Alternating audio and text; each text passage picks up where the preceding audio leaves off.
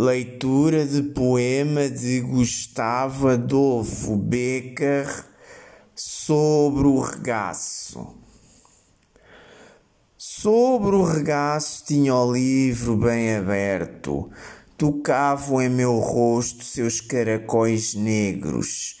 Não víamos as letras nem um nem outro, creio, mas guardávamos ambos fundo silêncio.